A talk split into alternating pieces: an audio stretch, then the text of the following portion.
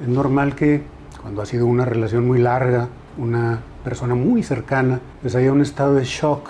Puede durar varias horas, de acuerdo a la intimidad y la duración que se tenía en esa relación. Y se le llama trastorno por estrés agudo o reacción de estrés agudo tenemos un plazo de entre 3 y 6 meses para que vaya disminuyendo la gravedad de la tristeza y del bajo nivel de funcionamiento de todas las áreas de la vida. Si se prolonga más de 6 meses, estamos hablando de un duelo patológico o duelo prolongado o duelo no resuelto. También hay una manera mucho más corta de saberlo. Si la persona después de esa pérdida desarrolla los síntomas de una depresión mayor, es decir, no duerme, no come, tiene pensamientos o intentos suicidas, entonces ya no estamos hablando de duelo normal, estamos hablando de la aparición de una depresión mayor en el curso de la resolución de un duelo.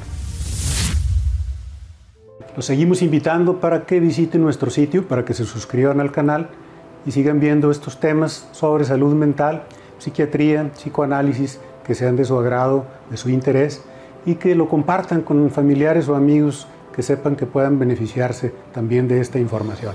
Muchas gracias por haber estado aquí con nosotros. Aquí lo seguimos esperando.